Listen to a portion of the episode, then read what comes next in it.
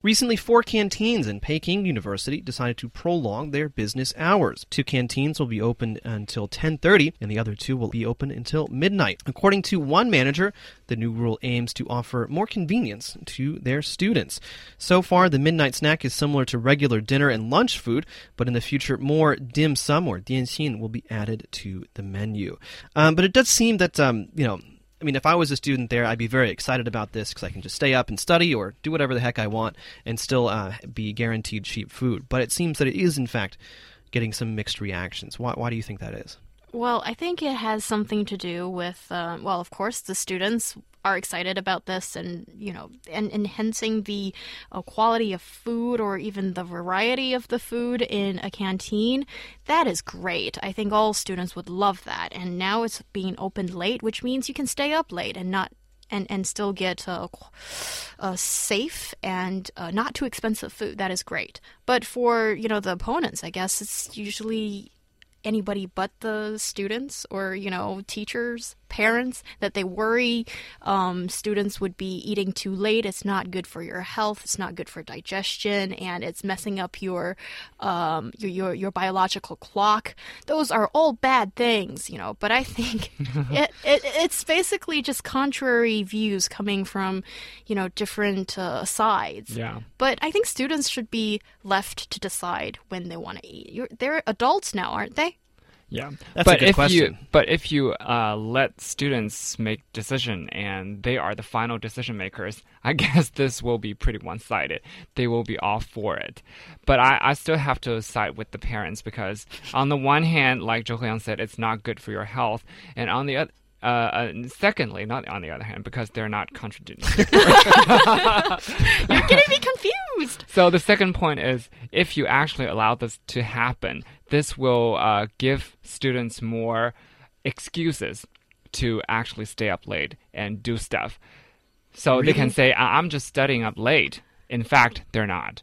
Well, actually, what's the big deal? Why can't they stay up late? And why can't they, uh, you know, just pull a all nighter? Although it might not necessarily regard, um, you know, preparing for the exam or coursework. But Well- still, you know, y y that should be part of youth when you experiment, explore, stay up late, do crazy things. Well, I think it's really interesting because China right now does seem to be going through through a very similar period to uh, what the U.S. has been going through for maybe a decade or so, uh, and it's dealing with uh, what exactly, how exactly do we define you know people who are in university and people who are just graduating uh, and and one researcher terms them emerging adults and so Zhou Yang says okay they're adults well I'm not really so sure if they are actually adults but uh, one of the, the the markers of emerging adults is that they are trying things out and they are trying to figure out what works for them. And so, yeah, of course, I mean, we do need to create a healthy environment. We do need to be able to support them in staying healthy,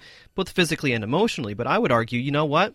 This, I mean, being able to make their own decisions about how late they want to stay up, whether it's studying, whether it's playing games, uh, when they want to eat, well, that's that's part of the process of growing up, isn't it? Yeah, and I think it is part of the pro- process, which means that um, if you are depriving their right to do it now, they will still need to experience it in a couple of years' time anyway. So I think sometimes teachers and parents should just step back a little bit and let them do their thing. That's part of growing up. Of course, it could mean that they're going to make mistakes or suffer badly from going to bed too late. I mean, girls, you're going to get those uh, wrinkles earlier. You're going to be getting, you know, huge eye bags earlier, and it's going to mess up your biological clock, which means bad complexion. You know, are you seriously going to want to go through all those things?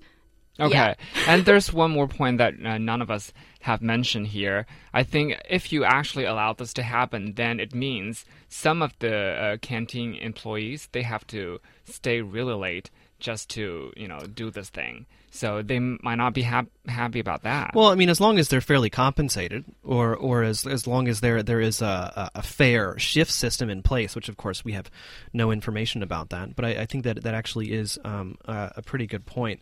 Um, but again, I think it's just funny to hear that that that uh, parents are complaining about this. Oh, you're saying that it's okay to stay up to stay up really late, when in fact, you know, most parents in high school You know, they make them stay up late all the time anyway. So how is how would university be any different? Yeah, and also I don't know how it's going to play out because almost all universities already have curfew. So I Right. think all nights are all lights are out after a certain period of time. So, you know, are kids gonna uh, not kids, students gonna just sneak out? Emerging adults. Yes.